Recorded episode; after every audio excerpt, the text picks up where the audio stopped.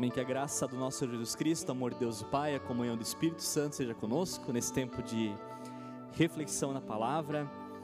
E eu creio que o melhor que eu posso fazer num último culto aqui na Redentor, pelo menos culto oficialmente, né, Jackson? Estou aí aberto quando. É, Rio Negro é perto, né? Uma hora e meia daqui. Estou à disposição, tá bom?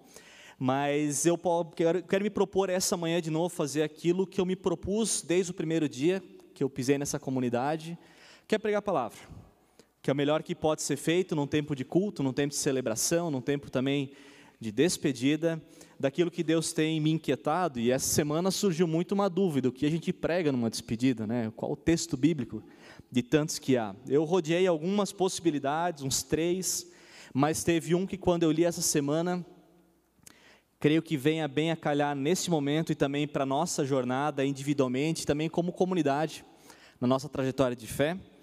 E eu quero compartilhar o texto de Hebreus, Hebreus capítulo 12, o versículo de 1 a 3, se você quiser acompanhar a leitura também. Vou fazer a leitura na NVI, Hebreus 12, de 1 até 3.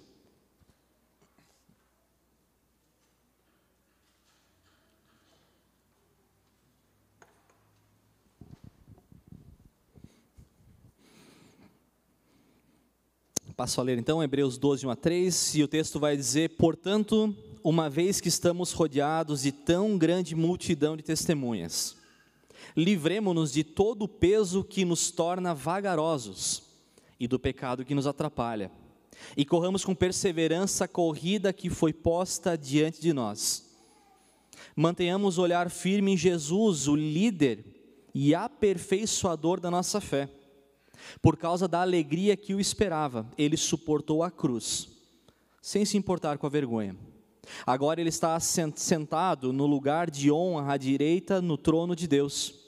Pense em toda a hostilidade que ele suportou dos pecadores.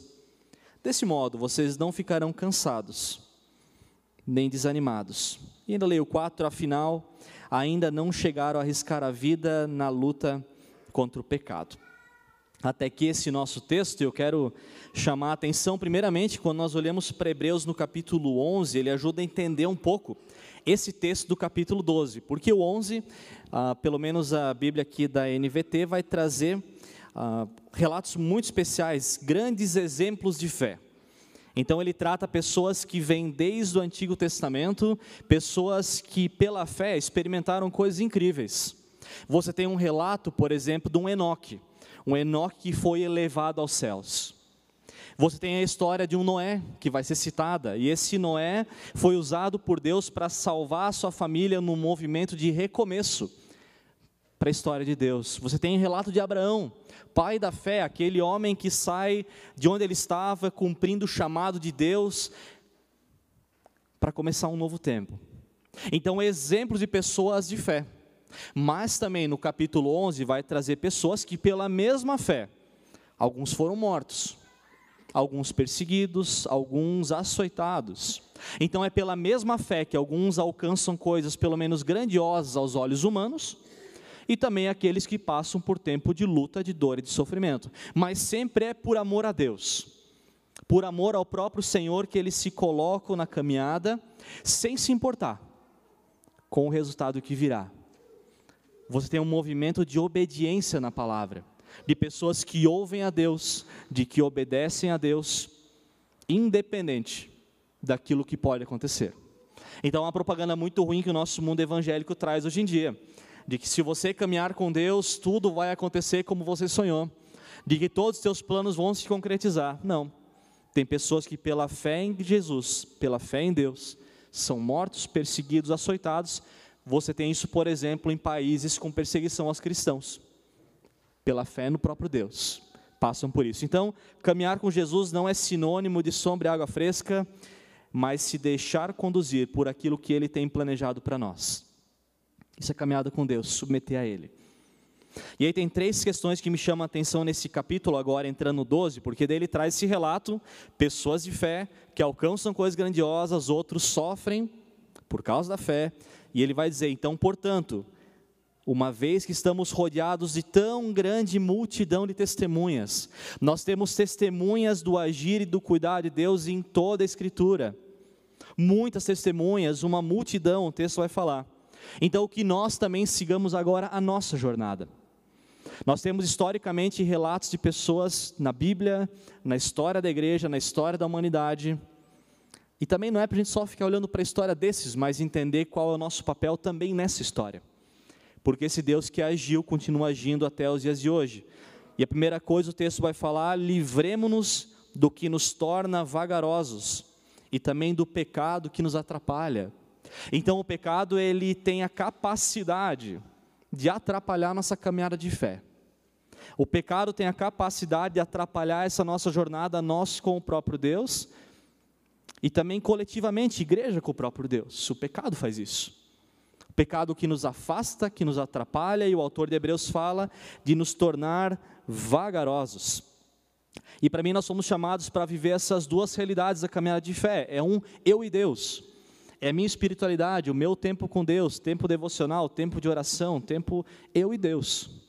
Mas também tem a ver com esse tempo nós e Deus. O autor fala, mas tem coisa que pode atrapalhar, que se coloca no meio. A Bíblia traz várias questões que podem atrapalhar essa jornada, por exemplo, a mentira, a divisão, ganância, os partidarismos, os vícios que a gente luta cada dia o foco muitas vezes distorcido na nossa caminhada. Então tem coisas que elas atrapalham. E o fato é, se você tem participado da vida de comunidade, a gente vai ouvindo a palavra, e a palavra ela vai nos incomodando de coisas que deveriam ficar para trás. Isso acontece comigo, isso acontece com você, é uma realidade que nós temos. Caminhar com Jesus aponta para algumas coisas que precisam ficar para trás. O que você tem que deixar para trás? O que tem atrapalhado a tua caminhada com Deus? Você saberia mentalizar isso agora? O que está te atrapalhando? Tem coisas que atrapalham. E a gente sabe. A gente fica se fazendo de vez em quando, né? Não, nem, nem sei, a gente sabe. A gente sabe. Atrapalha. E também nessa caminhada de fé que ela é coletiva. Deus também ele vai conduzindo essa comunidade do Redentor. Essa comunidade tem uma longa história que ela não começa hoje, mas também Deus ele vai mostrando o caminho que ele quer para essa comunidade. E também coletivamente, porque a Redentor somos nós, nós somos essa igreja. Também depende de nós uma caminhada também de obediência. O que, que Deus espera de nós? O que, que Deus tem nos conduzido, inquietado? 1 Pedro 5,8 vai dizer: estejam alertas e vigiem. O diabo, inimigo de vocês, anda ao redor como um leão, rugindo e procurando a quem possa devorar. Então, Satanás ele é o maior interessado em atrapalhar a nossa caminhada individual com Deus e também comunidade com o próprio Deus. Se tem alguém que se alegra com a desgraça nossa de caminhada de fé ou de igreja, é Satanás. Por isso o autor de Hebreus fala: cuidem Cuidem com aquilo que nos torna vagarosos, que nos torna lentos, porque Satanás ele ele é astuto. Ele é astuto. O que, que tem nos atrapalhado? O que tem me atrapalhado? Eu sei dizer, só não vou dizer para vocês, mas eu sei. Eu sei. Tem coisa que atrapalha. Livrem-se dessas coisas, deixem isso para trás e corramos agora com perseverança a corrida que ela foi posta diante de nós. Então, nós automaticamente, quando nascemos, nós estamos numa jornada chamada Jornada da Vida. Você está vivendo, você nasceu, você está numa caminhada, e na própria caminhada de fé, Deus vai nos colocando um projeto, Ele vai nos ensinando através da palavra o que, que Ele espera de nós essa trajetória.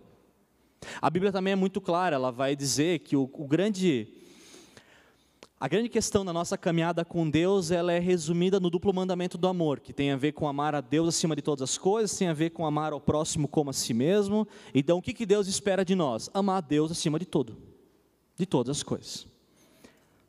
E também amar o nosso próximo como a nós mesmos. Tem coisa que a gente não precisa nem orar, isso está na Bíblia, está resolvido, está lá. Ama a Deus, ama as pessoas, e para mim a grande questão é como nós colocamos esse amor agora em prática no nosso dia a dia. Não é o que nós temos que fazer, mas o como que a gente coloca. Como que a gente se coloca nesse movimento de da corrida da vida, da corrida da fé? E para mim tem a ver não só com ser cristão de domingo, um cristão que a gente se encontra como igreja ou na nossa caminhada de fé limitada a um culto. Mas ela é uma caminhada que ela envolve o nosso dia a dia, ela envolve a tua semana, ela envolve tudo que nós fazemos. É uma vida totalmente colocada nas mãos de Deus, não é a gente colocar uma parte da vida no cuidado de Deus, mas é, é tudo nas mãos dele. E quando Jesus ele toma conta da nossa vida, isso muda a forma que a gente trabalha. Quando Cristo toma o nosso coração, muda a forma que eu lido com aquele parente que eu não gosto. Muda. Ele muda a nossa prioridade. Deveria mudar a forma que a gente lida com a nossa família. E inclusive como a gente se relaciona com a própria igreja. Porque infelizmente tem muita gente que acha que igreja é lugar de consumo. Mas é lugar de comunhão e também de serviço. Nós sermos uma igreja, nós sermos esse coletivo. Então ele há um chamado geral para todos nós como cristãos. Então Deus não chamou algumas pessoas para orar, ele não chamou algumas pessoas para ler a Bíblia, mas ele chama todos nós como cristãos a compartilhar a palavra, nós sermos testemunhas de fé no nosso dia a dia. Geral, para todos nós. Esse cuidado que tem a ver com a essência nossa de ser igreja, que é uma, uma essência do cuidado de pessoas, é colocado sim para a liderança da Redentor, mas é colocado para cada um de nós. Quando a gente começa a assumir o nosso papel, o meu papel, a gente para de terceirizar isso, mas qual que é o que, que Deus quer de mim agora, especificamente? O que, que Ele quer? Tem pessoas que recebem um chamado específico. Por exemplo, o Carlão está aqui como presidente da comunidade. O Rafa passou por isso lá, né, Rafa? Cara, isso é chamado de Deus, de verdade. Isso é chamado de Deus. Ser presbítero em comunidade é, meu, é chamado. Tem pessoas que são chamadas para se mover em movimentos de ação social. A questão do movimento Amor que Acolhe, que a Sandra coordena ah, e faz acontecer. Desculpa, isso não, essa organização não é para mim, porque Deus chamou a Sandra para isso, graças a Deus. Porque senão me perco, não dá. Tem pessoas que Deus inquieta para um movimento de visitação, de ligação para as pessoas. Ou talvez Deus te inquieta para você evangelizar alguém específico. Um familiar seu, alguém no seu trabalho, você falar de Cristo para alguém. Então tem algumas questões que são bem gerais, mas tem alguns chamados bem específicos onde a gente vai se relacionando com Deus através da palavra, na comunhão, na oração, e Deus vai inquietando. O chamado para ser ministro da igreja também tem a ver com isso. Deus não chamou todo mundo para ser pastor. Não chamou. Mas Ele chamou a todos nós para sermos cristãos relevantes onde nós estamos. E eu sou profundamente grato, porque eu encontrei aqui na Redentora a oportunidade de exercer o chamado que Deus colocou no meu coração. Sou extremamente grato por esse ministério aqui nessa igreja pelos, pelos últimos três anos, que foi muito especial. Sabe, aqui nessa comunidade foi o lugar onde eu coloquei meus dons. Uh, vocês me entenderam, me acolheram, me amaram, amaram a minha família, amaram o Tiago que nasceu aqui, então não tem como escapar de Curitiba. Meu filho nasceu aqui, então. Uh, desculpa, mas é a melhor lembrança que eu vou levar de Curitiba meu filho, depois a comunidade. Então, desculpa, tá, em outro patamar. Mas é uma oportunidade, sabe, lidar com esses jovens, com os adolescentes, com as famílias da Redentor, presente. Sabe, poder olhar um pouco para trás com gratidão a Deus, ah, de coisas que eu pude amadurecer nessa caminhada. João Arnoldo me ajudou muito em algumas coisas, João. Muito bom, toda essa comunidade. E tem uma questão assim que que entrou muito no meu coração desde o primeiro dia que eu soube que eu ia vir para Redentor, tem a ver com um chamado lá do começo, quando Deus me inquietou para a teologia. E que ela sempre manteve assim um norte na minha caminhada, não importa onde, se fosse aqui, Porto Alegre, etc. Uh, mas tem a ver com amor e cuidado de pessoas. Deus não me chamou para fazer grandes eventos, não adianta. Mas Ele me chamou a amar e cuidar de gente. Tem a ver com a minha vocação. E eu poder encontrar aqui o espaço para isso é muito legal, muito especial. Eu tive um mentor no meu PPHM lá em Porto Alegre, o Werner Kiefer, que ele dizia: pastor tem que ter cheiro de ovelha, pastor tem que ter cheiro de gente. E eu gosto de gente, é muito bom. Então eu também agradeço a comunidade por ter me acolhido aqui. Onde eu pude encontrar esse espaço de amor, de cuidado, de acolhimento. Ah, foi muito bom. Sabe, encontrar esse espaço de vocação, de discipulado, de liderança, de trabalho em equipe. Até uma coisa muito bonita na Redentora, acho que tem a ver com uma submissão mútua, porque não foi um nem dois adolescentes que chegaram para mim nos últimos três anos com toda a clareza do mundo, dizendo: Aislan, isso aqui que você fez não foi legal. Não foi legal. E poder dizer obrigado, realmente não foi. Para mim isso tem a ver com ser igreja, a gente submete um ao outro na caminhada, mutuamente. Não importa se é um adulto, um idoso, um adolescente, a gente poder entender que a gente cresce um com o outro. Um com o outro. Isso é muito lindo. Então, obrigado. Obrigado por essa oportunidade de ter experimentado isso aqui. Uh, e tem coisas que Deus ele tem me inquietado até o dia de hoje, mas isso é um assunto para um outro momento, um dia, quem sabe, senão eu vou muito longe aqui. Mas esse é o detalhe, o que, que Deus ele espera de você? O que, que Deus ele coloca no seu coração como chamado de vida? Onde você trabalha, na tua família, quem sabe aqui mesmo como comunidade do Redentor. O que, que Deus espera de você? E também a pergunta, o que, que Deus espera da Redentor? O que Deus espera dessa igreja? Pergunta que cada um de nós tem que responder também. Eu tenho respondido também. Termina ainda o texto dizendo: mantenham então esses olhos firmes em Jesus, olhem para Ele, ah, Ele suportou até a cruz ah, por amor, a missão que Ele tinha, agora está sentado à direita no trono de Deus. Ah, olhem para Cristo. Ter os olhos, a NVI coloca, tenham os olhos fitos em Cristo, pensem nele e olhem para Ele, porque o foco no fim das contas tem a ver com Jesus. E esse é um risco da nossa caminhada, que a gente acha que tudo tem a ver conosco, de que o nosso projeto, ele tem que ser acima de um projeto maior coletivo. De que muitas vezes as pessoas elas lidam com a vida como se ela fosse resumida a fama, sucesso, reconhecimento, até na vida de comunidade, até na vida de fé. Parece que a gente vive na nossa história como escadinha, mas não é. A escadinha é invertida, Cristo vai dizer que ele quiser ser o primeiro, seja o último, quer ser importante, sirva.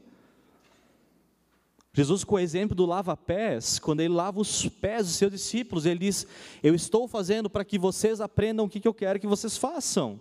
É um se submeter um ao outro. Então ele não tem a ver comigo, ele tem a ver com nós, ele tem a ver com a caminhada de fé olhando para Cristo. Parece que a gente muitas vezes esquece a importância de um bom fundamento, daquilo que os olhos não veem. Por isso, qual que é o grande projeto da tua vida? Onde os teus olhos, como diz o autor de Hebreus, onde os teus olhos estão fixos? Para onde você tem olhado? O que te faz levantar a cada dia?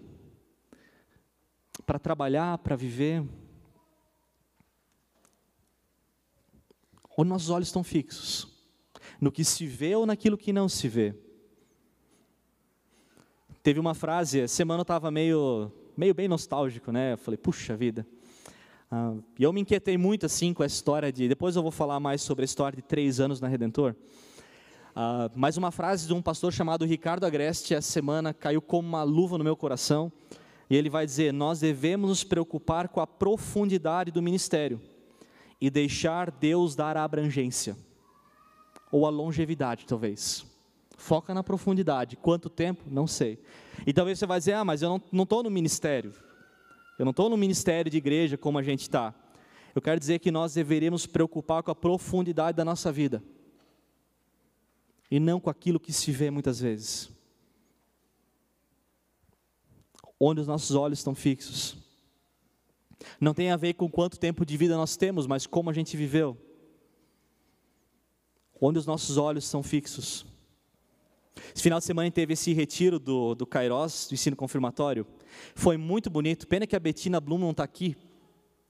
Mas ela deu um testemunho que para mim foi muito especial.